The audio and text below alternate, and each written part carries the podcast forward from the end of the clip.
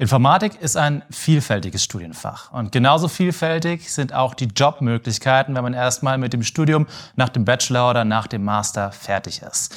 Wie ich schon in den letzten Episoden von Wild True gesagt habe, hat es mich direkt danach in die Wissenschaft verschlagen. Seit etwas mehr als einem Jahr bin ich jetzt wissenschaftlicher Mitarbeiter und Doktorand am KIT in Karlsruhe.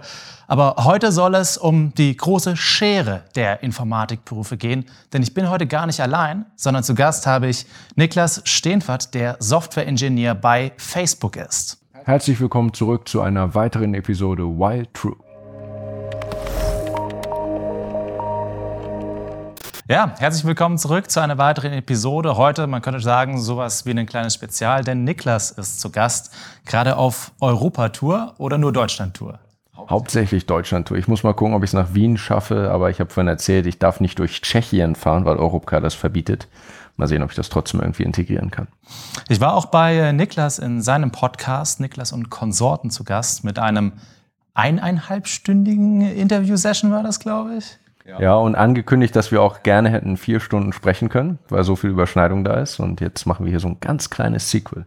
Genau, denn bei mir in Wild True geht es ja weniger darum, dass äh, ganz viele Themen oder eine gesamte YouTube-Karriere auseinandergenommen und äh, besprochen wird. Stattdessen geht es hier mehr darum, detaillierte Fragestellungen, die gerade zum Beispiel für Studierende relevant sein können, zu behandeln.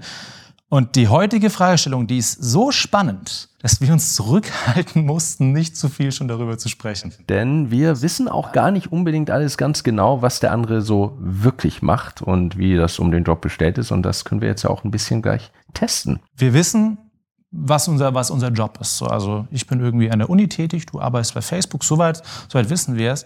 Aber natürlich ist oft mal so ein bisschen ein, ein Gap zwischen dem, was in der Jobbeschreibung steht und dem, was man tatsächlich tut. Und deswegen wollen wir erstmal erraten, ein paar Dinge nur basierend auf, der, auf dem Jobtitel. Möchtest du anfangen? Ähm, ja, ich kann anfangen. Also ich soll jetzt quasi sagen, was du als Doktorand so machst. Genau. Also in, meiner, in meinem E-Mail-Footer würde nur Researcher sogar nur stehen. Mhm. Äh, das ist ja ein Unterschied vom, vom deutschen Doktorand, sage ich mal, zu einem PhD-Student. Aber ich gebe dir natürlich die Zusatzinformation, also eigentlich bin ich Doktorand. Okay. Ich versuche es zusammenzufassen. Ähm, du bist also angestellt an der Uni, du bist gleichzeitig, glaube ich, trotzdem Student, hast gleichzeitig einen Studentenstatus. Jedenfalls war das bei uns so. Du äh, machst wissenschaftliche Forschung natürlich. Das heißt, dass du dir in einem bestimmten Teilbereich der Informatik überlegst, äh, was man, wie man Probleme, die vielleicht erst teilweise oder noch gar nicht gelöst sind, ähm, lösen könnte. Du sitzt wahrscheinlich sehr viel vor Whiteboards und zeichnest Diagramme und äh, überlegst, brainstormst vielleicht auch, kriegst, äh, konsumierst Unmengen von Kaffee und ähm, ja, starrst eben dein Whiteboard an, dann äh, schreibst du, wenn du Gedanken äh, in einer strukturierten Form äh, gefasst hast und einen Lichtblick hast, schreibst du sie auf, äh, arbeitest mit Kollegen, vielleicht mit deinem Professor mal, aber wahrscheinlich hauptsächlich auch mit anderen wissenschaftlichen Mitarbeitern, veröffentlichst Paper, das heißt, du schreibst sie erstmal, dann musst du sie für Review einreichen, dann gibt es äh, bei dieser oder jenen Konferenz, da gibt es dann welche, die besonders renommiert sind, da kann es besonders schwer sein, dass man da reinkommt, dann schicken die das vielleicht, na, vielleicht lehnen sie es ab, vielleicht schicken sie es zurück und haben ganz viele Änderungsvorschläge, da muss man dann wieder ran und äh, darüber gucken.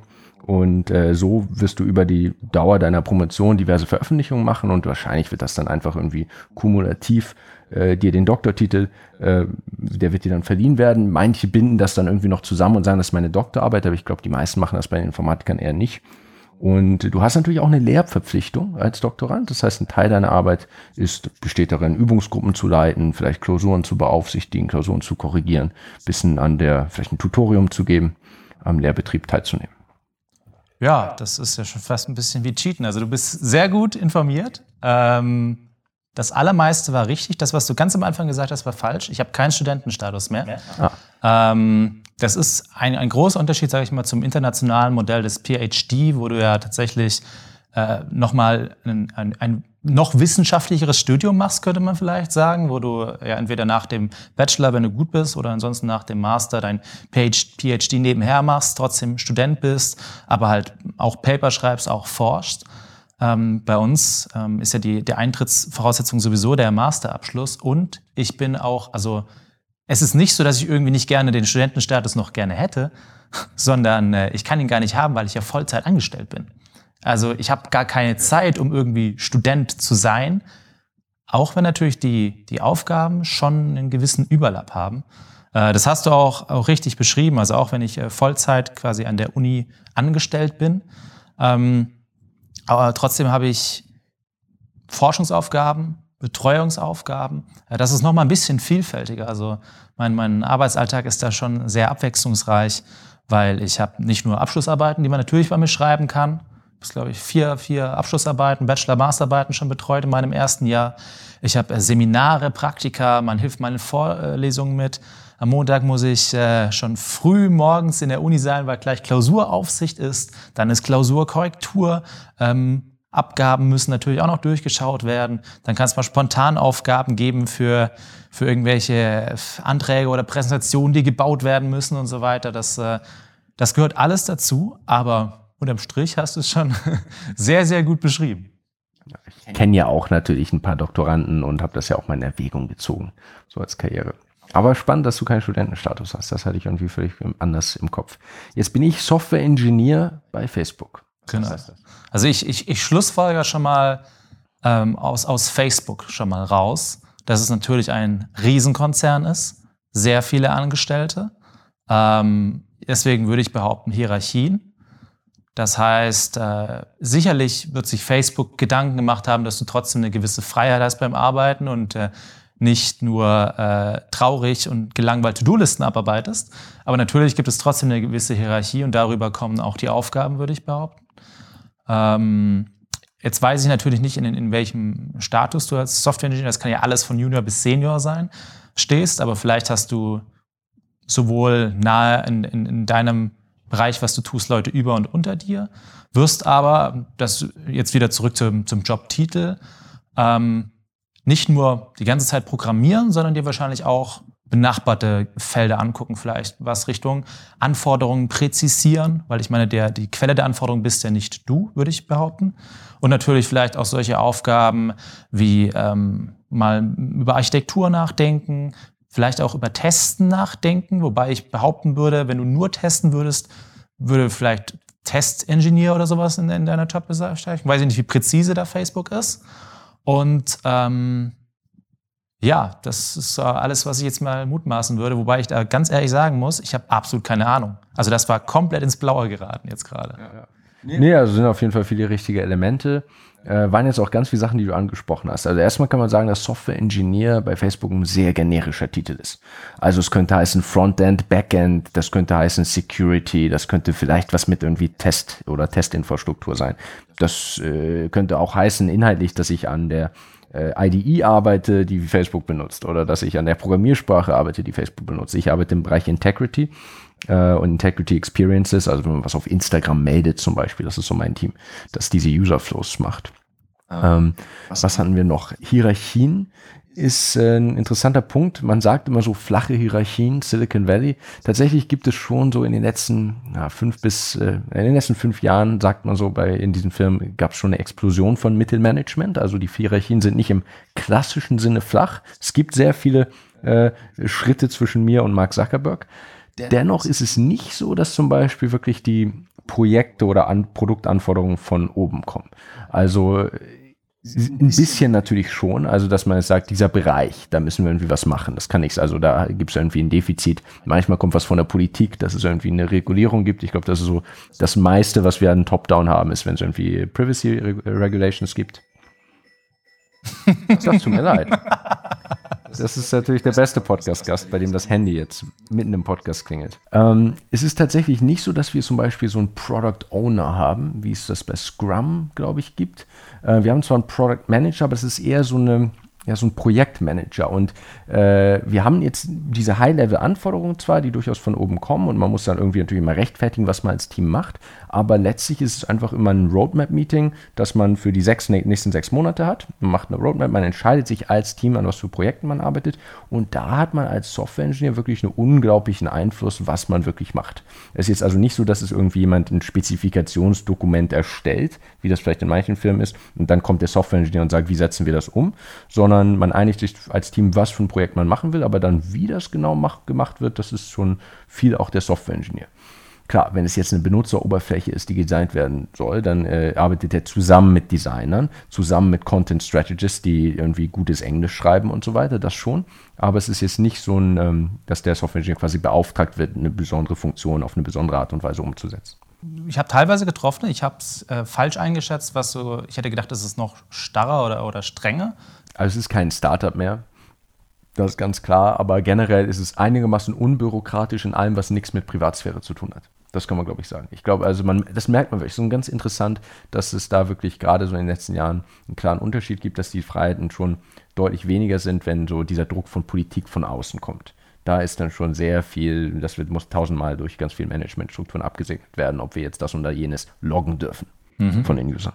Ja.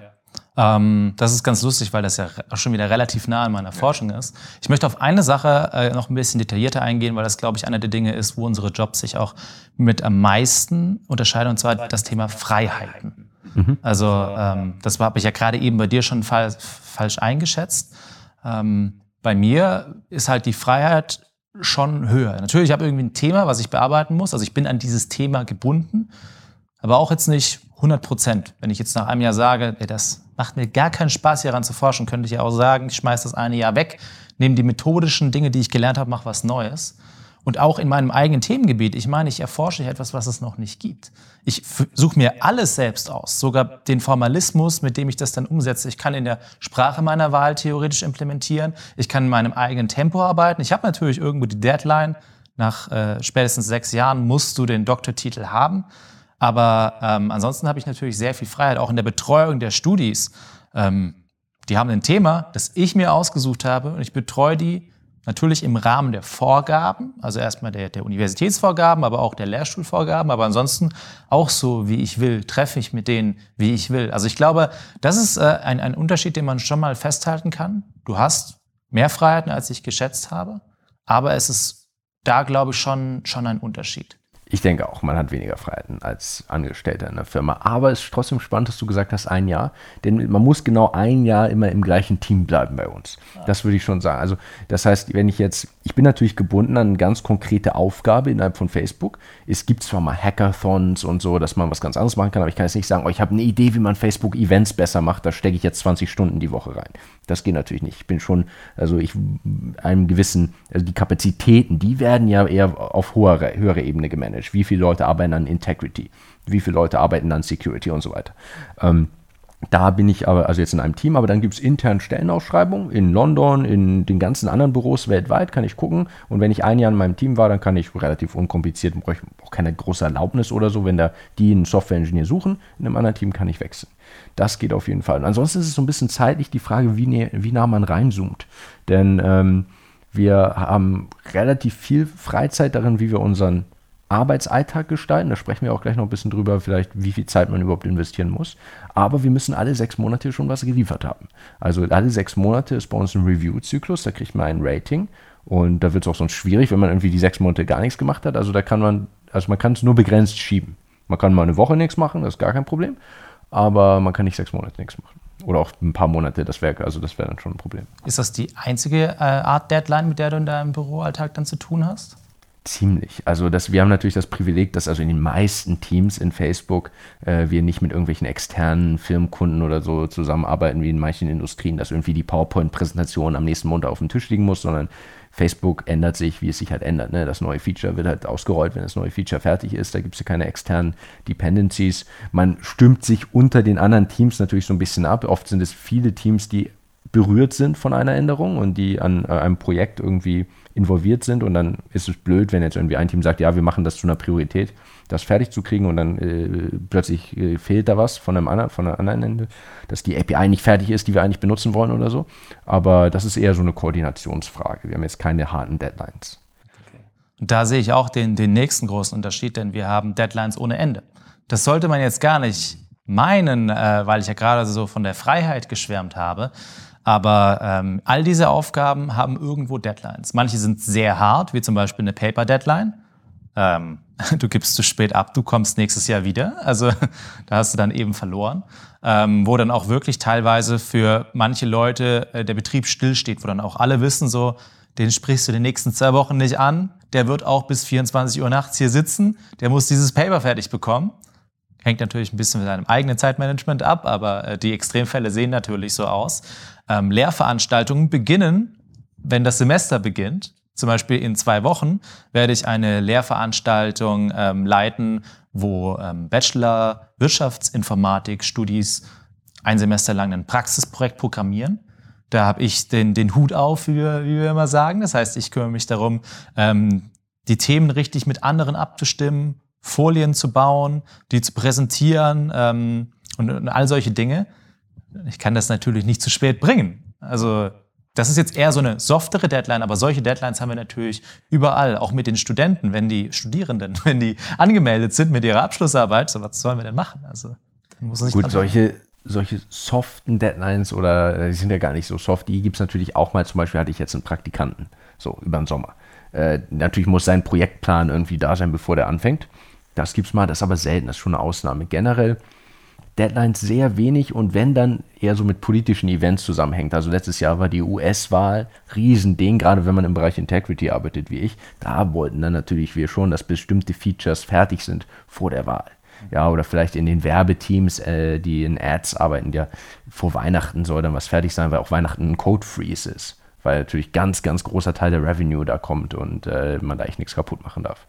Überleg dir mal einen, einen, einen, einen möglichen Arbeitstag bei dir. Wann fängst du an? Was machst du von, von wann bis wann? Also überleg dir einfach mal so einen Tag, der irgendwie deine, deine typischen Aufgaben und was du so den ganzen Tag über machst, äh, prototypisch beschreibt ich glaube, meistens an, an vielen Tagen habe ich so von 10 bis 14 Uhr äh, meinen Kalender geblockt.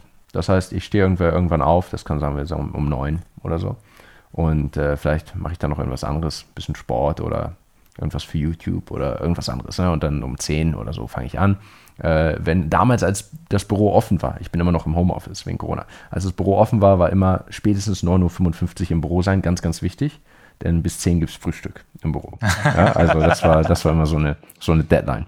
Da musste ich immer spätestens so um 9.30 Uhr die Bahn nehmen, dass ich um 9.55 Uhr im Büro bin. Ja, und dann ist man da, dann ähm, gucke ich wahrscheinlich erstmal die ganzen Workplace-Posts und Updates und äh, Chat-Nachrichten an. Wir benutzen für unsere ganze interne Kommunikation keine E-Mails, sondern quasi Facebook. Also es ist wirklich äh, alles. Die ganze interne Kommunikation ist über Facebook. Ähm, es nennt sich Workplace, das ist Facebook-Klon, gleiche Software, andere Datenbank. Äh, nicht ganz gleiche Software, sondern so abgegradet mit äh, allen möglichen Enterprise-Features. Das ist auch ein Enterprise-Produkt, das andere Firmen nutzen. Äh, früher hieß das Facebook at Work, inzwischen heißt es Workplace. Das heißt, äh, wenn ich irgendwie Projektupdate und so, sind alles Gruppenposts, die dann geteilt werden, wo geliked werden, kommentiert werden, gehartet werden und so weiter und äh, mit so ein paar extra Features, dass man irgendwie sagen kann, Hashtag Task oder Hashtag Meeting und bla bla, dann, dass da irgendwie Integration mit den ganzen anderen äh, Produkten, die wir so haben, stattfinden. Und äh, nein, meine ganzen Nachrichten, Direktnachrichten, keine E-Mails, sondern Chat. Gruppenchats und Einzelchats. Da werde ich so wahrscheinlich durchgehen morgen, so ein bisschen gucken, äh, ein paar Kommentare beantworten, ein bisschen ein paar neue Notes lesen, die gepostet werden.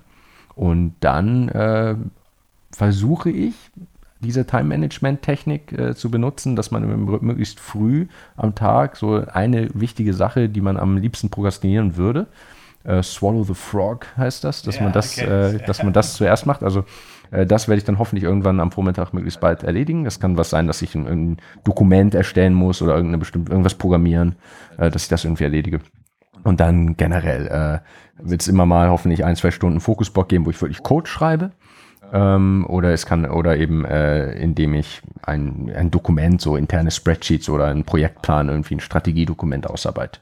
Und dann gerade am Nachmittag habe ich wahrscheinlich sehr viel Meetings. Das können entweder Meetings sein, die jede Woche stattfinden, je nach Tag, so ein Team-Meeting. Oder mein Kalender ist zugänglich für alle anderen Kollegen und die können halt eben äh, sehen, wann ich Zeit habe und wann ich es nicht blockiert habe.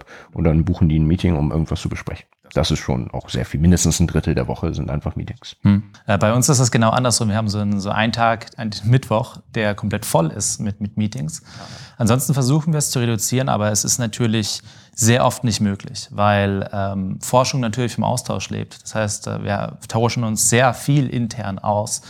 Ähm, wir haben natürlich darüber hinaus, also ich arbeite ja im Castell-Institut, Institut für Sicherheitsforschung, dann auch mit anderen Lehrstühlen natürlich auch zu tun, die äh, teilweise wieder Überschneidungen haben. Auch dafür gibt es nicht nur Mails, sondern natürlich auch Meetings. Dann jeder Studi, den ich betreue, die ich betreue, hat natürlich, je nachdem, was es für eine Arbeit ist, Praktika, Seminar, Abschlussarbeit, bis zu ein Meeting pro Woche. Alles möchte natürlich auch vor- und nachbereitet werden. Also auch wenn man natürlich nicht arbeitet, wenn man gerade in einem Meeting sitzt, ist es ähm, schon allein durch die ganze notwendige Abstimmung und der inhärenten Komplexität von Forschung, die eben diskutiert werden muss, nicht so meetingarm, wie ich das gerne hätte. Also das ist auch einer der Dinge, die ich echt lernen musste, als ich angefangen habe zu arbeiten, wie wenig ich eigentlich schaffe im Vergleich zu, wenn ich hier alleine zu Hause sitze und YouTube-Videos mache.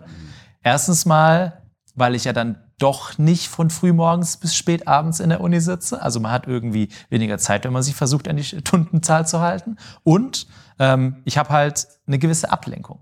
Auf der anderen Seite begrüße ich die aber auch, weil gerade zum Beispiel mit anderen Kollegen zusammenarbeiten, das ist ja etwas, was ich davor noch nie hatte. Ich finde, es ist nochmal ein großer Unterschied, einfach mit anderen Studis, die man eben im Freundschaftskreis hat, zusammenzuarbeiten, wie echte äh, Kollegen so zu haben. Wir haben ja kein eigenes äh, Gebäude oder sowas, sondern das Gebäude, in dem die Vorlesungen bei uns stattfinden. Wir haben Hörsäle im, im Untergeschoss und einen Studiepool und dann sind drei Stockwerke Büros da oben drauf gebaut. Ne? Sie sind ja auch sehr groß, selbst in London. Also wir haben ähm, Tausende von Mitarbeitern in, in London. Das sind also schon wirklich große Büros, selbst in so einem winzig, winzigen europäischen Büro im Vergleich zu dem amerikanischen Hauptcampus. Aber okay, äh, machen wir diese Übung auch mal bei mir mit diesem prototypischen Tag. Ja. Ähm, also ich werde erstmal gegen 9 Uhr in der Uni sein. Ähm, und dann werde ich natürlich auch erstmal gucken, interner Chat, äh, E-Mails checken, denn natürlich läuft bei uns alles über E-Mails. Ähm, das könnte alles Mögliche sein, was in der Zwischenzeit reingekommen ist, wegen der Arbeitszeiten manch anderer. Das könnten mich tatsächlich betreffende Mails sein. Das könnten natürlich auch große Rumschreiben sein, bis äh, hoch zum Präsidenten, wenn es da mal wieder für das gesamte KIT neue Infos zum Beispiel zur Corona-Lage aktuell gab. Gab es natürlich auch immer für alle Studis und Mitarbeiter dann solche Updates. Und dann kommt es darauf an, was gerade auf dem Plan steht. Also es kann zum Beispiel sein, dass ich ähm, in einer Stunde ein, ein Meeting mit einem Studi habe, wo ich noch etwas recherchieren wollte, weil er mir eine Frage gestellt hat, wo ich weiterkam und ich möchte es äh, ihm jetzt erklären. Oder ich äh, bereite mich gerade für das nächste Meeting vor. Ähm, wenn ich mich gerade mal nicht vor- oder nachbereite, dann ist es entweder bin ich halt gerade am, ähm, am Projektarbeit dran bin also ähm, irgendwelche Pläne am Umsetzen oder Paper am Lesen. Oder, und das ist halt eher seltener, habe ich tatsächlich Zeit für meine eigene Forschung. Denn ich werde nicht dafür bezahlt, dass ich meine eigene Forschung mache. Ich werde dafür bezahlt, dass ich in Forschungsprojekten mitarbeite, über die ich angestellt bin. Zufälligerweise forsche ich ja dem Gebiet selbst, aber Ganz streng genommen ist das ja mein Privatvergnügen, dass ich da irgendwie jetzt hier promovieren möchte. Ich werde nicht fürs Promovieren bezahlt, sondern für Forschungsarbeit. Und ähm, wenn ich da aber mal Zeit haben sollte dafür, dann werde ich wahrscheinlich am Whiteboard stehen oder ähm, mir irgendwelche Skizzen machen, viel lesen, viel denken, viel auch einfach am, am Fenster stehen und rausgucken manchmal und äh, versuchen, diese sehr komplexen Zusammenhänge äh, zu verstehen und zu ordnen und, und ein bisschen was eben draufzusetzen, aka Forschung zu betreiben. Wenig verbringe ich am Programmieren. Das ist vielleicht so eine Sache, die auch, ähm, die man sich schon bewusst sein sollte. Ist nicht bei, bei allen Doktoranden. Ich kann gerade natürlich nur für mich selbst sprechen, aber ich programmiere unglaublich wenig, ähm, seitdem ich hier angefangen habe. Also ich habe deutlich mehr in der Zwischenzeit einfach privat programmiert oder für YouTube oder Twitch, als ich das in der Uni gemacht habe. Kann natürlich auch noch sein, weil mein Ansatz noch sehr früh ist, ich noch keine Prototypen entwickle. Also ich werde in der Zukunft noch mehr entwickeln, aber aktuell noch nicht.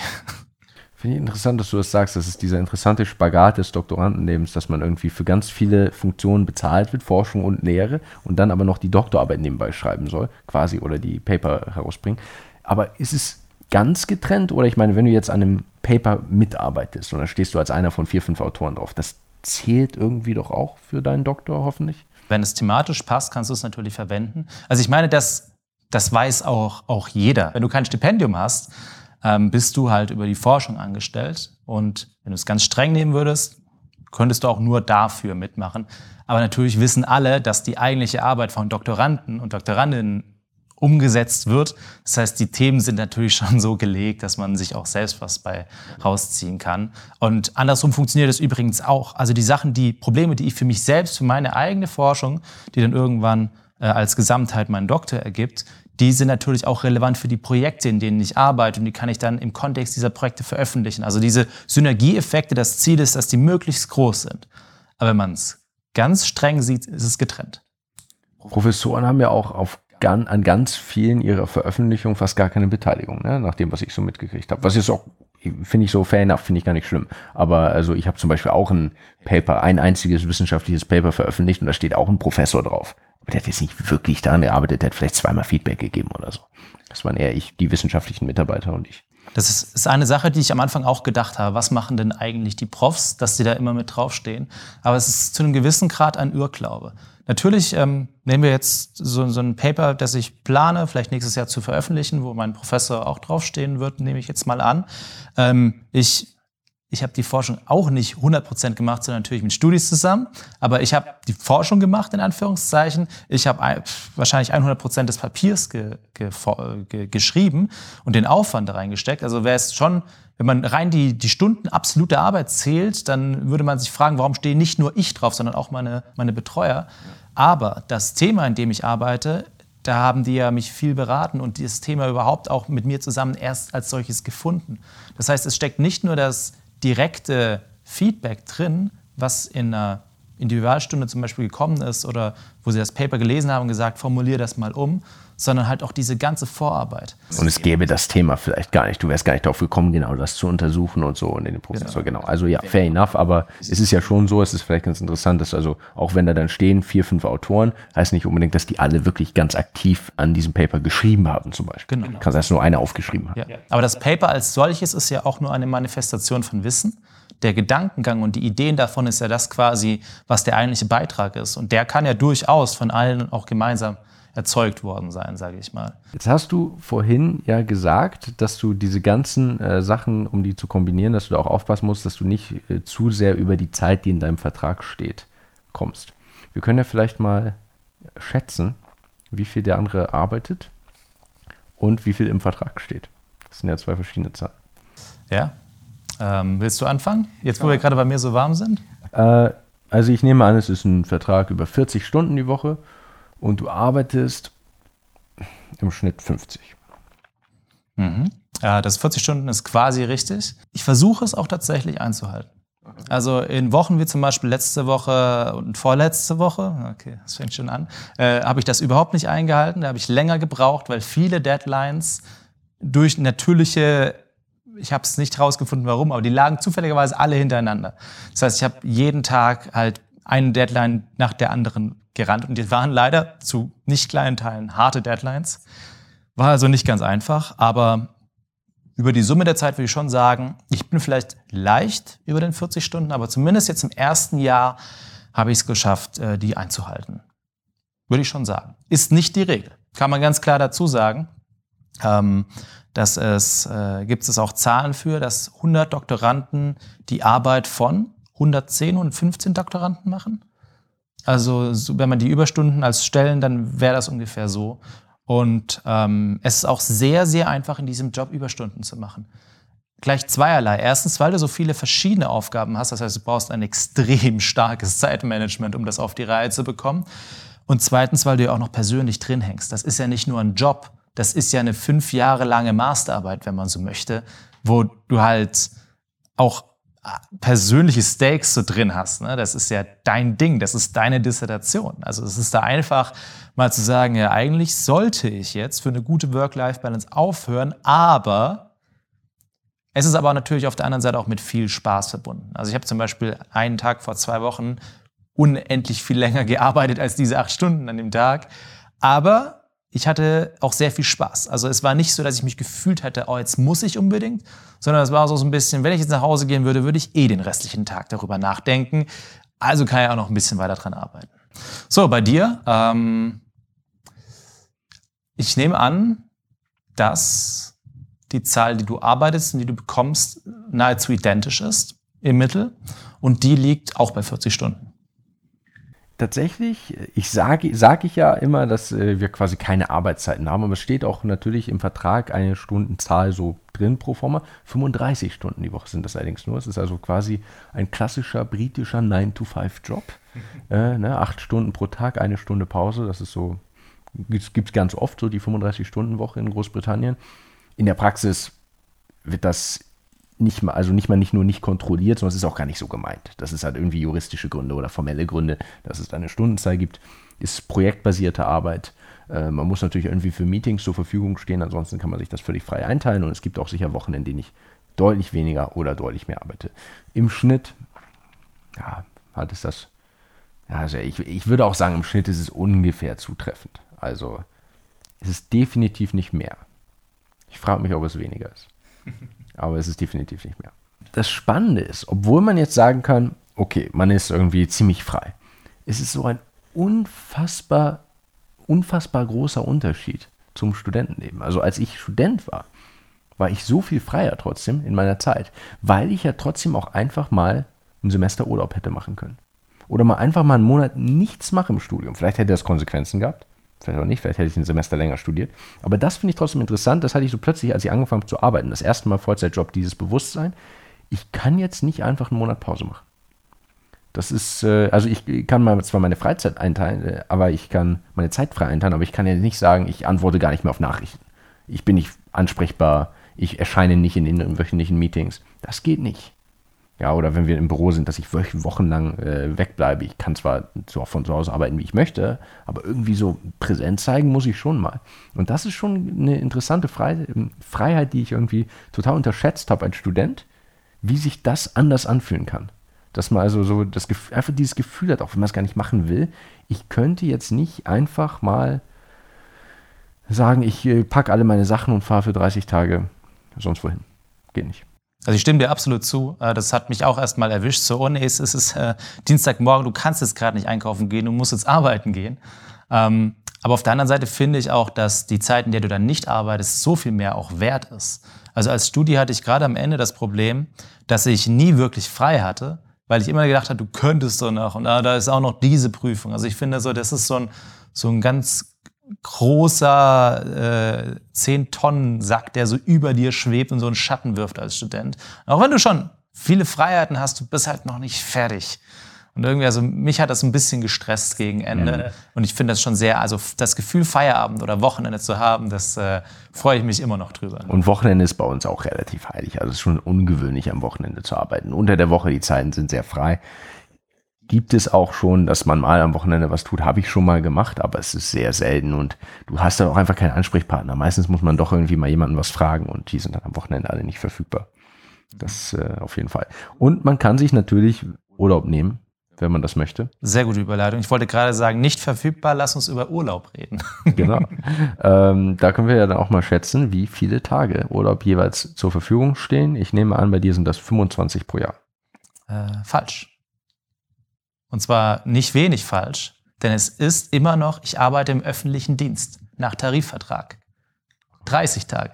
30 Tage? 30 Tage. Ich hatte gehofft, dass es 25 sind. das ist äh, einer der, der, großen Vorteile, dass äh, ich an der Universität angestellt bin und äh, nach äh, all die Vor- und Nachteile eines öffentlichen Dienstes habe.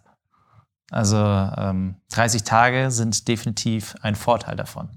Bei dir kann ich es allerdings gar nicht einschätzen, äh, weil ich nicht, weil jedes Land seine eigenen Gesetzmäßigkeiten hat. Ja. Äh, zum Beispiel Japan ist, glaube ich, immer so, so ein Beispiel für nicht allzu viel Urlaubstage. Ich glaube auch in der Schweiz gibt es weniger Urlaubstage als in Deutschland und so weiter, wie es in England ist. Ähm, in den USA wären es zwölf. Genau, so. Deswegen, ähm, ich, ich sage jetzt einfach mal, England äh, fühlt sich vielleicht nicht selbst, aber ist recht europäisch und deswegen sage ich auch mal 25. Ja, es sind 25. Ich hatte deswegen auf 25 gehofft bei dir, damit du da nicht im Vorteil bist. Es sind 25, man kann bis zu fünf Tage ins nächste Jahr überziehen und man kann negativ gehen. Okay. Ja. Okay, dann habe ich hier noch äh, einen, einen Punkt. Also wer, wer, sich wundert, warum ich manchmal so nach, nach unten gucke, weil ich da sowas wie eine Setlist habe, damit wir nicht die wichtigen Themen, über die wir auch noch sprechen wollen, vergessen. Und ein wichtiges Thema steht da noch drauf. Und das ist das, Gehalt. Ein Thema, über das man eigentlich in diesem Land nicht spricht. Das stimmt. Deutschland äh, ist das ein, ein Buch mit sieben Siegeln, was jemand anderes verdient. Was, was in deinem Fall aber ja trotzdem jetzt auch nicht so die Riesenhürde ist, das preiszugeben. Äh, weil es ja wahrscheinlich zu, zu ergoogeln ist. Man kann einfach E13 Gehalt, ich bin Gehaltsstufe E13 mit äh, Masterabschluss im öffentlichen Dienst. Über mir gibt es nur noch E14 und E15. E14 ist irgendwie Abteilungsleiter, äh, also wenn ich so Postdocs zum Beispiel kann, kann E14 haben und E15 irgendwie, wenn du es schaffst, noch höher zu sein, aber kein Professor, dann wärst du vielleicht E15. Also deswegen, ich bin quasi schon sehr, sehr hoch eingestiegen, aber es ist trotzdem noch öffentlicher Dienst. Also was schätzt du? 46.000 brutto pro Jahr. Oh, das, ist, das ist eine traurige Schätzung. Äh, es sind äh, fast 10.000 mehr. So viel? Ja. Also, du sagst ja trotzdem also öffentlicher E13. Dienst, das ist ja das Lotterleben. Ein E13-Gehalt fängt bei 48.000 an und ich habe ähm, jetzt dank einem Jahr Erfahrung ähm, schon das Upgrade bekommen quasi. Und das ist auch das, was im Tarifvertrag, also wer, wer den exakten Wert wissen möchte, weil ich habe das gerade auch nur geschätzt, denn um ganz ehrlich zu sein, dadurch, dass man es nicht verhandeln kann, habe ich es mir auch nie gemerkt. Also ich ich glaube, es stimmt. Vielleicht steht da auch nur 52, vielleicht steht da auch 57 so. Nicht, nicht drauf festnageln, bitte, aber also das sollte ungefähr so in, in diesem Bereich sollte es irgendwo liegen. Bei dir. Es ist halt, man, man sagt ja immer, Facebook bezahlt viel. Und dazu kommt dann auch noch die Tatsache, dass du ja schon ein paar Jahre auch bei Facebook bist, was sicherlich. Genau, knapp, knapp drei Jahre, etwas weniger. was ja auch nochmal einen Unterschied macht. Plus auch noch ein anderes Land. Und London hat natürlich auch eine gewisse Lebenshaltungskosten. Ne? Also ich kann hier nicht mit, mit Preisen von Karlsruhe ankommen. Da dürftest du für alles schon deutlich mehr zahlen. Wobei man sagen muss, dass London ein schlechter Deal ist. Ich würde ja überall in UK quasi gleich viel verdienen. Und die Londoner Mieten sind verhältnismäßig schon sehr hoch. Ich würde ein bisschen weniger verdienen in Deutschland, aber es sind jetzt keine riesigen Unterschiede, glaube ich. Mhm. Tja, dann spüre ich einfach mal äh, Euro. Euro. Euro schätzen. Ach so, und man muss auch natürlich sagen, mein Gehalt ist auch schwer auszurechnen, denn ich habe ja das Monatsgehalt, dann gibt es so einen halbjährlichen Bonus. Ist es aber, also der hält sich in, in, in Grenzen. Ne? Ist nicht so Investmentbanking Jahresgehalt als Bonus oder so bei Vertragsabschluss, äh, wenn du irgendwie einen Deal gemacht hast, sondern äh, es gibt so einen kleinen Bonus und es gibt halt einen Teil, wird in Aktien ausbezahlt. Das muss man aber ja trotzdem rechnen, weil es ja. Ja, richtig. Das macht es noch schwieriger. Aber genau, also die Gesamtsumme äh, ist quasi dann, die wir jetzt schätzen, ist trotzdem etwas, was ich nicht durch zwölf pro Monat überwiesen kriege, ja. sondern ein Teil geht in Aktien und kompliziert. Ja, okay. Ähm, 120.000. Das wäre auch mal richtig gewesen, aber es ändert sich halt sehr schnell. Und ich äh, war selbst total überrascht, als ich äh, neulich um das bei Stern TV erzählen zu können, ausgerechnet habe, dass es tatsächlich inzwischen ungefähr 230 sind. Ich habe also gerade die Hälfte davon. Ja. Also vor so zwei Jahren wären es 120 gewesen. Okay, das ist aber auch eine interessante Tatsache. Ist das normal, dass man so schnell weiter aufsteigt? Das, das ist, äh, und da will ich mir nicht zu sehr auf die Schulter klopfen, das ist relativ normal tatsächlich. Und ein großer Teil, also einmal, man kann natürlich befördert werden, so, das passiert, aber man ist ein Großteil ist auch einfach diese Aktienausschüttung, weil man quasi, wenn man anfängt als äh, Bonus und dann jeden Januar äh, einen Aktiengrant kriegt, für der für vier Jahre, über vier Jahre vestet das heißt vierteljährlich vestet. Das heißt, du kriegst eine ein vierjährige Ausschüttung, kriegst es aber nicht wirklich, sondern kriegst immer alle Vierteljahr anteilig. Und wenn du die Firma verlässt, kriegst du den Rest nicht mehr. Damit binden sie die Leute so ein bisschen. Das heißt, die ersten vier Jahre, selbst unabhängig vom äh, Level, auf dem man ist, steigt das Gehalt besonders stark, weil man dann quasi, ab da ist es einfach nur noch so ein Rolling Window. Mhm. Aber die ersten vier Jahre hat man ja erst nur eine, so eine Vesting Period gleichzeitig laufen, dann zwei, dann drei, dann vier. Da steigt es deswegen relativ viel. Ich, ich überlege gerade, ob wir schon zum, zum nächsten Punkt. Ich würde aber eine Sache, die, die sehr eng verwandt ist natürlich mit, mit Geld. Und wenn wir schon über unsere Jobs ehrlich sprechen, Bo, also so, so ähm, Benefits, ist, ja, ist glaube ich das, der englische Begriff. So, man denkt hier sofort an Dinge wie, ähm, weiß ich nicht, Dienstwagen oder ähm, was sind noch so Benefits? Ich kann schon mal spoilern, gibt es bei uns natürlich nicht, weil, also in, in welcher Art auch immer so. Ne?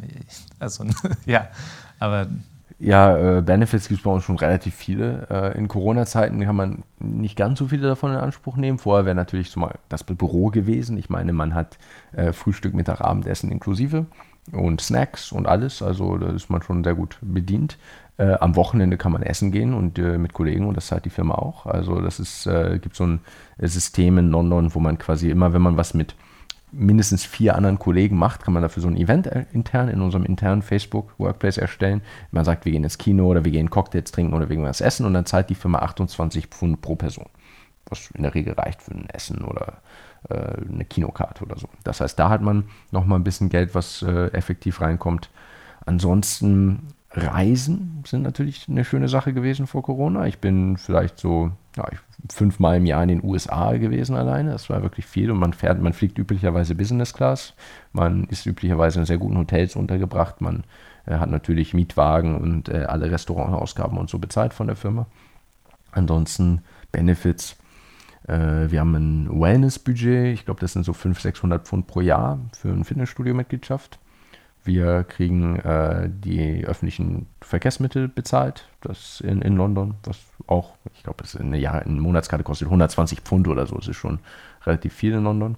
Wir haben eine private Krankenversicherung, äh, die sehr, sehr gut ist. Also wenn ich jetzt kann sofort innerhalb von einer Stunde mit einem Arzt Video chatten und bin übermorgen bei einem Spezialisten.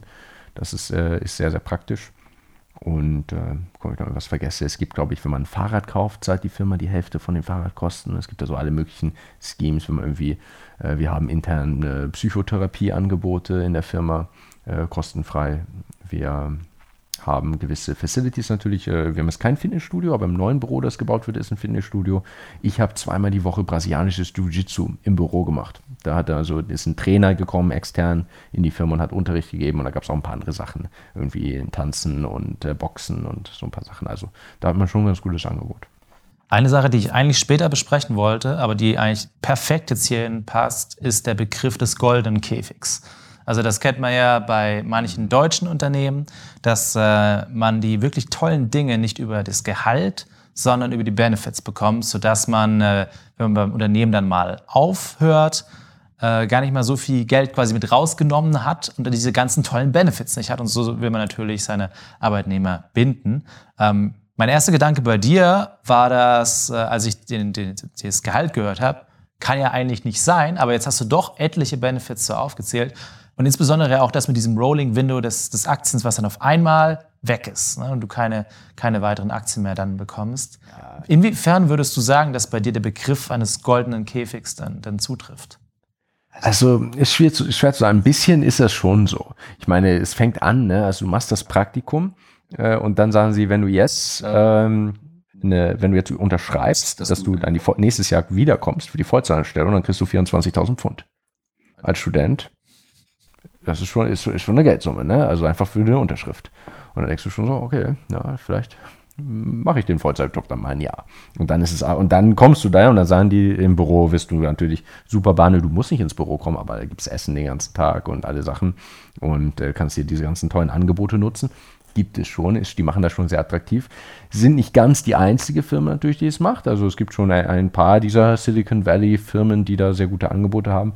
Letztlich ist aber äh, also wenn es jetzt quasi die Benefits einen richtig hohen Stellenwert im Verhältnis zum Gehalt hätten, dann wäre das, glaube ich, äh, der Fall. Man muss immer noch sagen, dass 230.000 Pfund schon richtig viel sind nächstes Jahr äh, 230.000 Euro. Und sagen wir, nächstes Jahr steigt das realistisch auf 300.000 und äh, dann so bei 300, 350.000 ist das, glaube ich, schon so ein bisschen asymptotisch, wenn man, gerade wenn man Software-Ingenieur bleibt, ist es relativ schwer, als Software-Ingenieur Karriere zu machen. Das ist möglich, wenn man richtig, richtig gut ist und sehr, sehr technisch ist.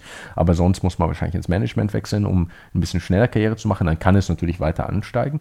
Aber es hat nicht so was Exponentielles wie im Investmentbanking oder in einigen Beratungsfirmen. Trotzdem, wenn man 300.000 Euro im Jahr verdient, was wovon die meisten Menschen nur träumen können, dann kann man auch in London genug weglegen und genug Geld verdienen, dass man da jetzt nicht an die Firma groß gebunden ist, sondern auch äh, genug Polster hat, um woanders hinzugehen. Zumal, das ist ja immer so ein cooler Nebeneffekt, äh, man ja in, ungefähr die Hälfte meines Gehalts nicht ausgeben kann. Das muss man sich überlegen. Also, so was so die Spardisziplinität angeht, äh, die Spardisziplin, ich äh, komme gar nicht ran an das Geld. Ich habe noch nie, äh, ich bin auch sehr, sehr riskant, sehr, sehr stark in Facebook-Aktien, all in, äh, denn ich habe die noch nie angerührt. Also alles, was ich in Facebook-Aktien, seit ich da arbeite, verdient habe, ist in irgendeinem Account bei Schwab, Charles Schwab, bei einem Broker. Da bin ich noch nicht rangegangen und das könnte ich auch nur traden in bestimmten äh, Zeitfenstern wegen Insider-Trading. Äh, da kannst du ja nicht einfach beliebig kaufen und verkaufen. Und das heißt effektiv, dass ich ganz viel meines Gehalts spare und gar nicht ausgeben kann. Und wenn ich jetzt die Firma verlasse, kann ich natürlich äh, ein, zwei Jahre einfach weiter wohnen zur Miete ohne Probleme, auch in London. Das heißt, ich bin jetzt nicht, für mich jetzt nicht super abhängig von der Firma. Das ist aber auch, äh, glaube ich, ein ganz interessanter Punkt, dass eben so viel davon in Aktien schlichtweg da ist. Das heißt, dein eigenes Wohl ist auch irgendwo direkt an das Wohl des Unternehmens gekoppelt. Absolut. Denn der Grund, warum es gut angestiegen ist, ist teilweise natürlich auch, weil Facebook gut performt. Denn vier Jahre Vesting Period heißt auch, du kriegst eine bestimmte Anzahl Aktien für die nächsten vier Jahre. Und der, der Preis ist dann in dem, zu dem Zeitpunkt für die nächsten vier Jahre fixiert. Das heißt, die sagen also, die sagen quasi, wir möchten dir 100.000 Dollar ausschütten. Und was ist das jetzt? Wie viele Aktien sind das jetzt? Die kriegst du dann über die nächsten vier Jahre ausgeschüttet. Äh, das ist also ein Gehalt, das an ein Großteil des Gehalts, irgendwann mehr als die Hälfte des Gehalts, ist gekoppelt an den Aktienkurs der Firma. Und äh, Facebook ist, glaube ich, plus 30 Prozent oder so in den letzten drei Jahren, seit ich da bin. Also dadurch ist das Gehalt nochmal mehr gestiegen. Aber das Gehalt könnte sogar sinken. Ja. Was ja in vielen anderen Jobs gar nicht denkbar ist, dass das Gehalt plötzlich einbricht. Ich denke ganz äh, eng jetzt an die ganzen Dinge, die du jetzt auch aufgezählt hast. Also ich denke, wer jetzt, wer jetzt zuschaut und nur so diese, diese Dinge als solche ohne persönliche Einschätzung gehört hat, der hat gerade schon die halbe Werbung für Facebook ausgefüllt. So, wow, da kriegt man wahnsinnig viel. Die große Frage ist, lohnt sich das? Und hier möchte ich aufteilen in, in die Frage, lohnt sich das für dich selbst und wann lohnt sich das für andere? Also, äh, was kannst du davon empfehlen? Was sollte man bedenken? So die Zusammenfassung ist, ist schon ziemlich geil, wenn man ehrlich ist. Aber als Stil ist es schon ziemlich gut. Äh, es ist eine 35-Stunden-Woche, die wirklich eine ist. Also man kommt damit aus, äh, wenn man seine Zeit so ein bisschen gut managt. Ähm, es ist eine, ja, gut, ich, ich sage gleich noch einen Disclaimer dazu, aber aus meiner Sicht ist es eine 35-Stunden-Woche, die unwahrscheinlich gut bezahlt ist. Man hat ein nettes Arbeitsumfeld. Man wird nicht irgendwie von oben gemicromanaged, sondern man äh, kann selbst relativ frei entscheiden. Man arbeitet mit sehr smarten Leuten zusammen. Man äh, macht anspruchsvolle Softwareentwicklung auf sehr, sehr hoher Skala. Milliarden von Nutzer benutzen das Produkt, was einmal heißt, es ist schwer, dass es gut funktioniert. Es ist einfach die Softwarearchitektur Architektur ist unglaublich und es fühlt sich sehr echt an. Also man macht eine Änderung und dann geht das auf Milliarden von Smartphones. Schon krass. Äh, also diesen Impact so direkt zu spüren und zu haben. Oder jetzt im Integrity-Bereich die US-Wahl und Donald Trump Post wird Fake News runtergeschrieben und dann mein Team hat damit direkt zu tun und so. Es ist, ist, ist schon, fühlt sich krass an. Und das ist, äh, hat was äh, durchaus Erfüllendes, glaube ich. Und ja, kann man gut auch langfristig machen. Auch wenn es mich so ein bisschen in die Selbstständigkeit zieht, weil ich gerne noch mehr Freiheit hätte. Es ist äh, Druck schon da. Und der Druck ist nicht so, dass man ganz viele Stunden arbeiten muss. Der Druck ist, dass man abliefern muss. Das ist eine andere Art von Leistungsdruck. Also es ist quasi, äh, wenn du dich angestrengt hast und versucht hast und wirklich dir Mühe gegeben hast, aber irgendwie hat nichts geklappt und du hast nichts zustande gekriegt, dann ist das echt niedrig bewertet. Also das, ist, das reicht einfach nicht. Ne? Äh, während andererseits äh, du dann wirklich, wirklich belohnt wirst, wenn du vielleicht nur 20 Stunden die Woche gearbeitet hast, aber so genial bist, dass du da richtig was auf die Beine gestellt hast, dann ist das richtig gut gewesen. Das ist einerseits eben schön und sehr objektiv, andererseits heißt das, alle sechs Monate muss man liefern. Es gibt Jobs und es gibt Bereiche, in denen man einfach nach einer Zeit sagen kann, ich bin jetzt hier der Dienstälteste oder so und ich äh, kann auch mal ein bisschen, ein bisschen chillen und irgendwie die sechs Monate liefen nicht so gut bei mir und äh, das ist da natürlich schon was anderes und man fliegt ja dann auch irgendwann raus, also wenn man dann irgendwie nicht mehr abliefert. Das ist schon eine sehr, sehr freie Wirtschaft und ich sage, die, ich sage, ich erlebe das immer so 35 Stunden easy. Ich habe aber auch keinen Vergleich, was so den Druck angeht. Ich habe nur bei Facebook gearbeitet und ich war neulich essen mit äh, einem anderen Kollegen und da meinte der auch, da war ich und noch ein anderer Deutscher, der auch bei mir im Podcast war, Sebastian heißt er auch. Äh, wir meinten beide so eigentlich relativ chillig und unser Kollege, der in anderen Firmen vorher gearbeitet hat, meinte, ja, Facebook ist schon viel Druck. Also schon viel Stress, dieses immer abliefern müssen, immer bewertet werden. Das ist schon viel mehr, als er es aus seiner Firma kannt. Und es gibt auch äh, andere Fälle, also kurz vor dem, ähm, vor zwei Jahren oder so ist, äh, glaube ich, kurz vor Corona, kurz vor dem Bewertungszyklus, den der sechsmonatigen, ist jemand äh, von einem der Gebäude gesprungen und hat also Suizid begangen in äh, Menlo Park im Hauptquartier. Sicher andere Probleme gehabt und wie gesagt, es gibt therapeutische Betreuung und so. Also ich will nur diesen Disclaimer darauf packen, dass ich es jetzt auch als sehr junger Mensch äh, so erlebe, dass es irgendwie gut machbar ist, aber es ist schon man muss abliefern. Es gibt diesen Leistungsdruck und es ist auch eine sehr junge Firma einfach, muss man sagen. Wir haben kaum alte Kollegen, eigentlich gar keine. Das ist vielleicht aber auch ein Disclaimer, den wir mal im Allgemeinen hier so machen sollten. Also die, diese Schere ist natürlich bewusst so äh, aufgespreizt zwischen äh, Riesenkonzern und Promovieren, was schwierig wird in der Informatik vielleicht sogar noch weiter auseinanderzugehen. Aber natürlich sind wir beide Berufsanfänger. Also ja. Egal wie viele Jahre, so, wir haben den, den großen, großen Teil unserer eigenen Berufszeit auch noch vor uns. Absolut. Und äh, also das muss man auch bei allen Dingen, die wir hier äh, sagen, dazu sagen. Es sind Momentaufnahmen und es sind subjektive Momentaufnahmen, die man in nur sehr beschränktem Bereich wahrscheinlich verallgemeinern kann. Ich meine, wir geben uns ja jetzt gerade schon Mühe, das so allgemein wie möglich zu beschreiben, aber letztlich sind es unsere eigenen Eindrücke. Auch beim Promovieren ist ja, die Informatiker sind ja noch in einer krassen Luxussituation, dass wir eine volle Stelle haben. Andere Doktoranden gucken dich an, so, wo kommst du denn her, dass du eine volle Stelle hast? Du irgendwie einen Nobelpreis bekommen oder so? Also das ist nochmal eine, eine andere Ebene hier. Ähm, also selbst nicht mal unter Doktoranden kann man meine Aussagen verallgemeinern. Das muss man, glaube ich, auch dazu sagen. Sehr subjektiv. Aber ich würde schon generell sagen, ich glaube, einem jungen, energetischen Menschen, der irgendwie Lust hat, auch da Energie, dem das Spaß macht, dieses Software Engineering. Und da ist das schon ein sehr guter Deal. Also wenn man das Paket anguckt, ich meine, ich bin, wie gesagt, am Anfang meiner Karriere und verdiene wirklich sehr, sehr gutes Geld für einen immerhin festen Job. Also es ist nicht Freelance, was vielleicht so der einzige andere Bereich ist, wo man sehr leicht relativ hohe oder wo man potenziell sehr hohe Geldsummen verdienen kann, sondern ich kriege das wirklich jeden Monat. Und wenn ich die nächsten sechs Monate nichts mache, dann passiert irgendwann was, aber eben auch erst dann in sechs Monaten. Es, es ist trotzdem ein Angestelltenverhältnis und das ist schon eine Menge Geld, was man in der Zeit scheffelt. Wie ist es für dich? Lohnt es sich? Ähm, ich würde schon sagen. Also auch äh, nachdem man natürlich jetzt hier so große Summen gehört hat und das, äh, die ganzen Benefits und so weiter und ich sitze da und freue mich, dass mein Vorraum klimatisiert ist und ich im Sommer die Tür aufmachen kann, damit ich ein bisschen Klimaanlage reinbekommen kann. Ähm, bei mir ist es sind es ja andere Gründe, warum ich diesen Job angetreten habe. Und ich denke, das gilt auch für alle Doktoranden. Kein Doktorand hat diesen Beruf wegen des Geldes genommen. Ähm, jedenfalls nicht in der Informatik, wo es ja durchaus leicht ist, mehr zu verdienen. Und das war tatsächlich auch einer der Punkte, die ich mich erinnere, das allererste Mal, der allererste Tag, wo ich einen Fuß in meine Uni ge äh, gesetzt habe, beim Studieninformationstag. Da wurde uns auch der Durchschnittsstundensatz eines ähm, Masterabsolventen am KIT gesagt, was eben so aus Alumni-Befragungen rausgekommen ist. Natürlich so ein bisschen, um die Leute auch zu locken, hier Informatik zu studieren. Und im nächsten Satz, nachdem sie diese Zahl, ich weiß nicht mehr, was es war, genannt haben, haben sie gleich gesagt, das ist deutlich niedriger, als ihr es erwarten könnt, weil so viele an der Uni bleiben. Und was ich im letzten Jahr alles gelernt habe, analytisch zu denken, mich mit komplexen und in der Realität vielleicht auch oft gar nicht vorkommenden Problemen zu beschäftigen, am Zahn der Zeit zu sein und äh, Dinge zu machen, die davor noch nie jemand anders gemacht hat und den ganzen Tag einfach nur Unmengen an Wissen so aufzuladen und, und zu verstehen und das aufzubereiten und mich auch wirklich auf, auf hohem Grade, glaube ich, selbst dabei weiterzuentwickeln, das macht es für mich das wert, also zu promovieren.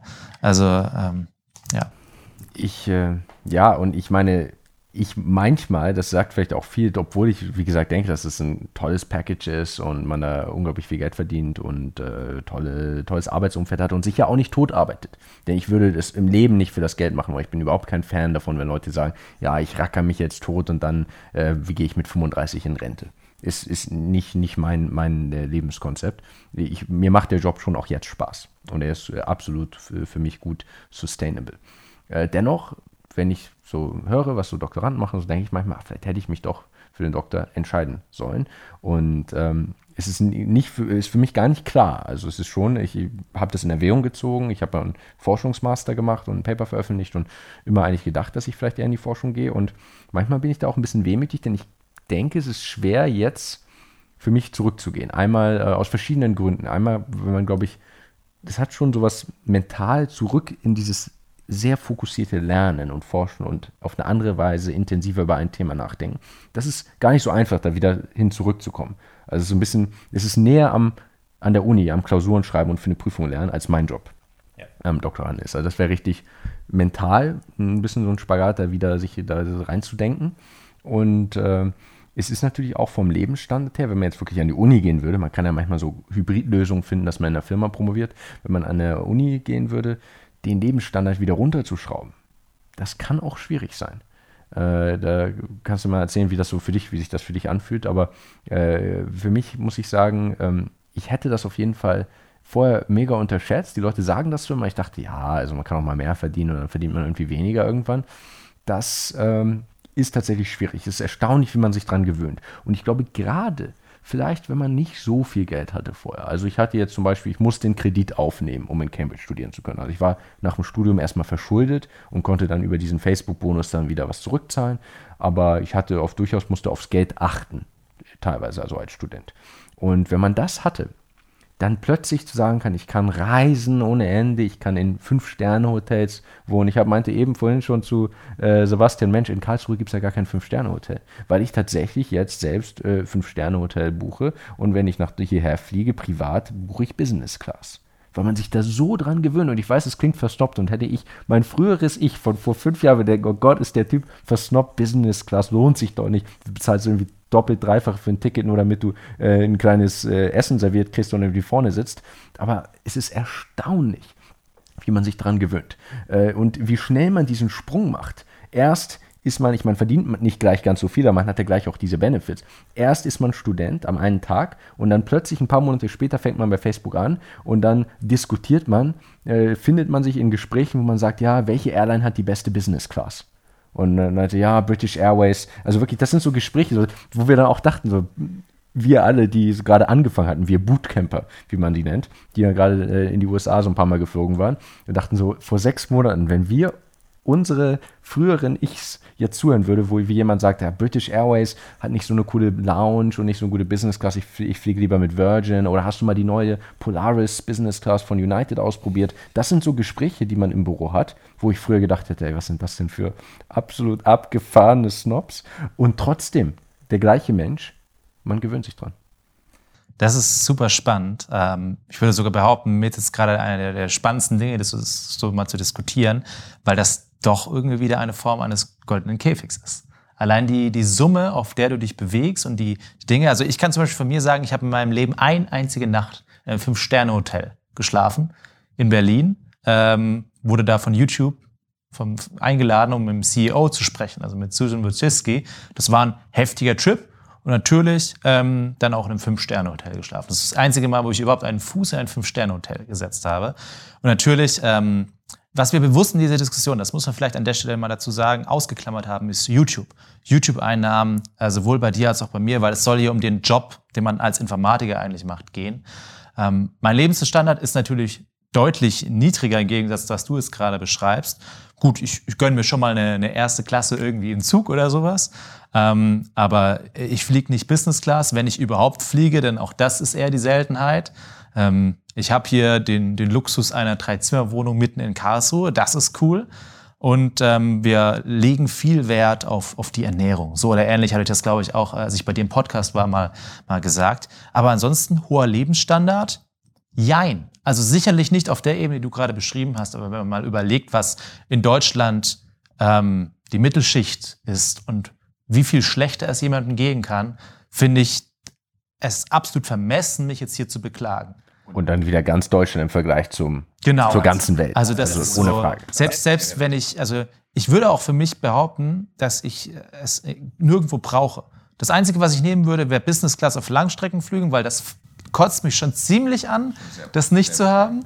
Aber ansonsten, ähm, ich habe auch öfters, öfters das Problem, dass wenn man dann in, in diese höheren Budgets geht, das habe ich erst vor kurzem wieder, wieder festgestellt, dass man da auf Leute trifft, auf die ich vielleicht gar nicht treffen möchte.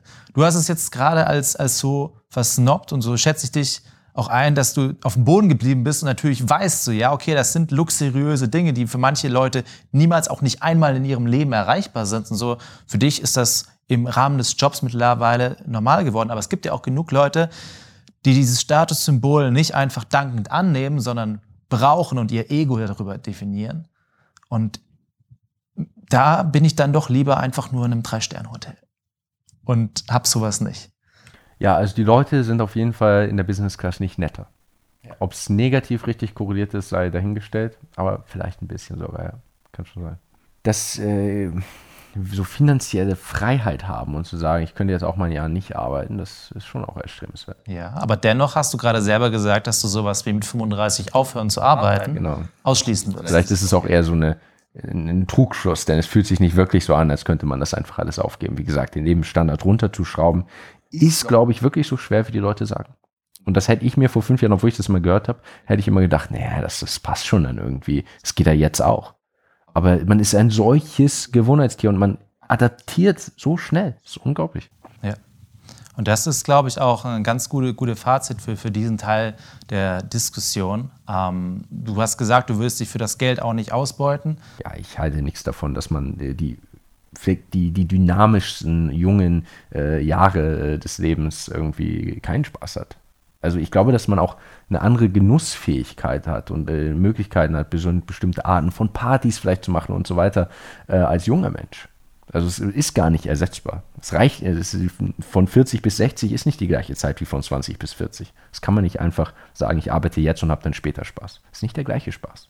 Und äh, ich muss auch sagen, ich bin nicht glücklicher als als Student. Das ist, also kann ich hundertprozentig sagen. Und ich würde im Zweifel sogar im Moment sagen, dass ich äh, eher weniger glücklich bin. Also ich will es hier nicht in irgendwie eine große Therapiestunde aufmachen, aber äh, es geht mir sehr gut und ich bin sehr privilegiert.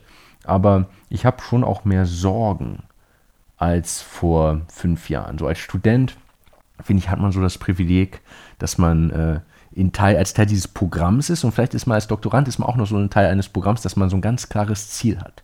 So, ich mache jetzt den Bachelor fertig ich mache jetzt den Master fertig. Und danach fällt man plötzlich von so einem Abgrund, weil ich jetzt irgendwie bei Facebook bin und plötzlich ist die ganze Zeit, die ganze restliche Zeit meines Lebens ein Kontinuum. Ich könnte in zwei Monaten den Job wechseln, in sieben Monaten. Ich könnte immer so weiter, Monat für Monat weitermachen. Es gibt nicht so ein natürliches Ziel, das ich anstreben kann, äh, wie diesen harten Abschluss der Universität. Und das ist äh, fühlt sich viel unsicherer an. Und dann kommen dazu die ganzen anderen Pläne, dass man anfängt natürlich zu altern, dass man, also auch wenn es noch auf ganz niedrigem Niveau, weil wir beide noch sehr jung sind, aber man fängt so ein bisschen, okay, dann bin ich irgendwann 30 so jetzt in drei Jahren und dann bin ich irgendwann, dann geht es schon von 30 auf die 40 zu. Wie ist das mit Familienplanung? Wie ist das mit Partnerfindung? In welchem Land möchte ich leben? Und es sind ganz viele Themen, die mich im Moment auf jeden Fall beschäftigen und mich die nächsten fünf bis zehn Jahre sicher noch viel beschäftigen werden, von denen ich ein bisschen mehr Ruhe hatte. Und auch der Karrierebegriff, dass ich jetzt sage, hier YouTube und da könnte ich jetzt noch äh, richtig noch, noch alles geben und es äh, ist ja auch toll, dass ich diese Möglichkeiten habe. Aber einfach nur so in den Tag zu leben und zu sagen, ich mache irgendwann in ein paar Jahren meinen Abschluss, das war ein Mindset, das in einer gewissen Weise wirklich glücklicher war, trotz niedrigstem Budget, als ich es jetzt bin.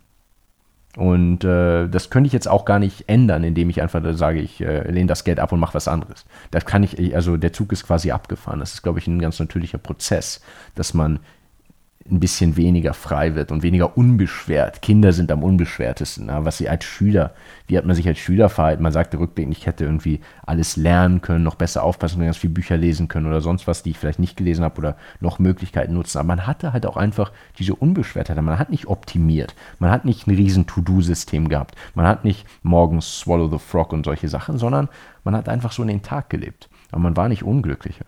Das passt auch sehr gut jetzt zur, zur letzten Fragestellung, die ich in diesem Thema habe. Ähm, du hast gerade, das fand ich sehr, sehr spannend, gesagt, du möchtest nicht mit 35 aufhören zu arbeiten. Denn diese Modelle gibt es ja auch. So jetzt super viel Geld verdienen, quasi nichts ausgeben, sich mit 40 zur Ruhe setzen. Ähm, ich halte persönlich sehr, sehr wenig davon.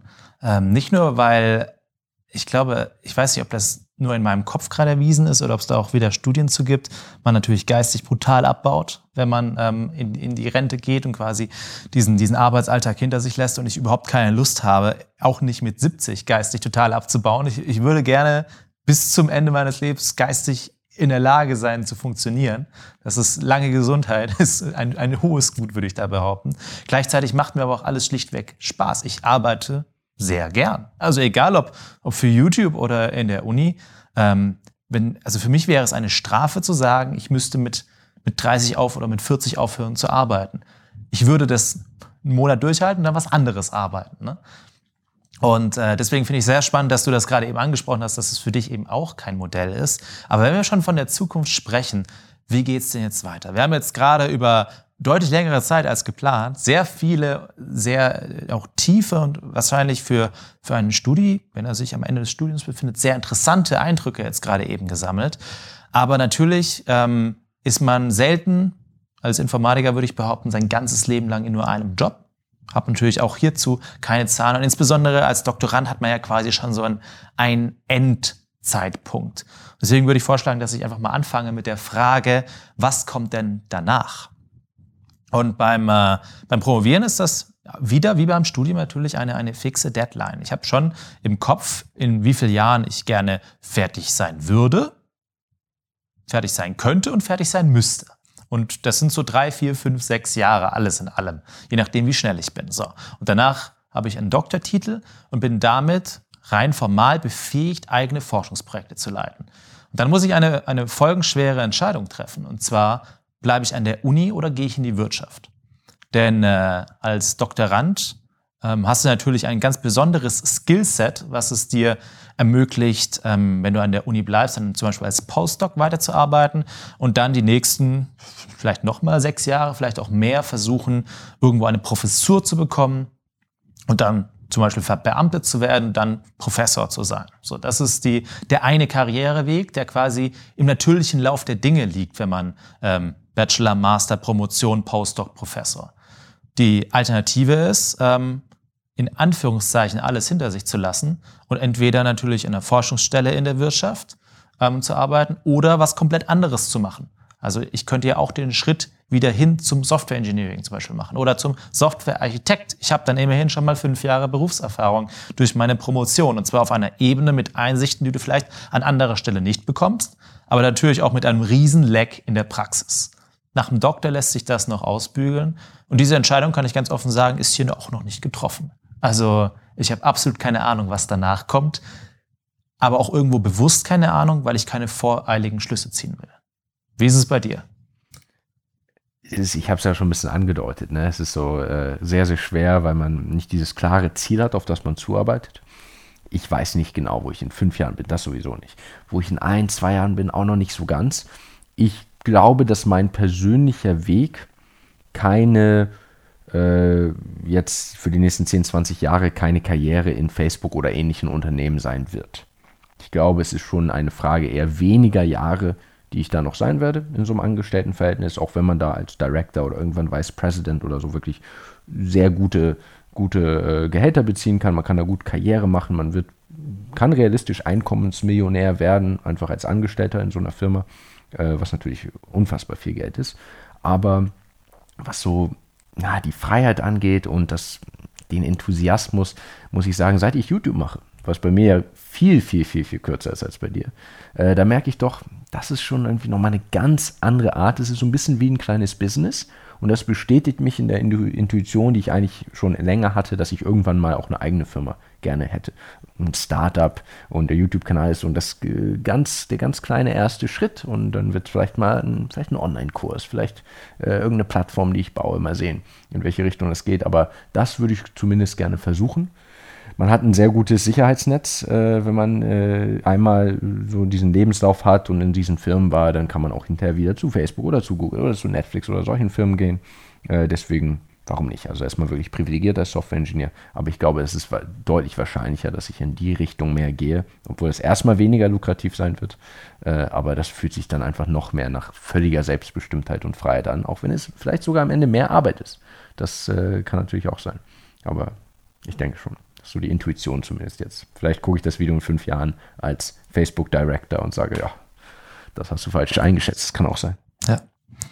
Ähm, würde ich tatsächlich als solches, aber auch als perfektes Schlussfazit jetzt hier sehen. Eigentlich wollten wir nochmal einen kleinen Ausblick zu dem machen, was uns beide verbindet, und zwar YouTube äh, neben dem Job aktuell oder vielleicht für dich irgendwann als, als Vollzeitjob. Auf der anderen Seite für mich eben gerade nicht als Vollzeitjob. Das ist so diese Kreuzung. Ja, gerade genau. das Video, warum ich mich gegen YouTube Vollzeit entscheide und ich sitze hier und denke, YouTube Vollzeit, das wär's. Wir werden sicherlich weiter darüber reden über die nächsten Jahre. Ähm, ich glaube kaum, dass wir uns so ohne weiteres nochmal aus den Augen verlieren. Erst recht, wenn du jetzt Richtung YouTube weiter zusteuerst. Man könnte einen ganzen Podcast, also eine Podcast-Serie aus diesen Gesprächen machen. Also Absolut. machen wir irgendwann wieder eine, eine Fortsetzung. Und dann nicht nur eben über unsere verbesserten Verständnisse über all diese Karriere-Dinge und was damit zu tun hat ähm, und die Updates, die es sicherlich sowohl bei mir als auch bei dir geben wird, sondern vielleicht dann auch mit dem speziellen Fokus, wie ist das eigentlich, YouTuber zu sein als Informatiker neben einem Informatikerjob her. Ähm, Nochmal an der Stelle vielleicht auch der, äh, der kleine Ausblick, falls ihr mehr von uns beiden sehen wollt. Es gibt mindestens mal eine, ich schiebe mal auf die Länge der Folge, genauso lange Folge, ein Podcast bei Niklas, Niklas und Konsorten. Da hast du einmal pro Woche einen Gast und sprichst mit ihm über Gott und die Welt. Und so war auch ich dort zu Gast und wir haben äh, ein bisschen mehr über, über meinen Laufbahn auch gesprochen. Und äh, ja, ansonsten gibt's auch noch einen, einen Vlog, habe ich gehört, über, über deine Reise. Ja, ich bin ja jetzt hier gerade auf Deutschland-Tournee quasi und dann wird irgendwann wird's auch ein paar Karlsruhe-Bilder geben, die wir jetzt gleich auch noch aufnehmen müssen, denn die Sonne senkt sich. Das heißt, wir werden gleich noch rausgehen mit Kamera bewaffnet und ein bisschen B-Roll aufnehmen für meinen Vlog, den Ganz es dann geben wird. Den könnt ihr dann bei Niklas sehen. Er schaut dort sehr gerne vorbei und äh, ja, wow, ich bin äh, platt und sehr froh, dieses Gespräch geführt zu haben und hoffe, dass alle Kameras und alle Soundsachen funktioniert haben. Vielen Dank, Niklas, dass du da warst. Danke, dass du mich hier in dem äh, soeben entstandenen Studio im Wohnzimmer empfangen hast. Und äh, wir sehen uns in der nächsten Folge Wild True wieder. Falls ihr diskutieren wollt, geht sehr gerne auf die YouTube-Kommentare. Dort werden wir beide sicherlich auch aktiv sein und noch ein bisschen mehr über diese sehr interessante ja, diesen sehr interessanten Raum der Möglichkeiten als Informatiker sprechen. Vielen Dank fürs Zusehen und bis zur nächsten Folge. Wild True.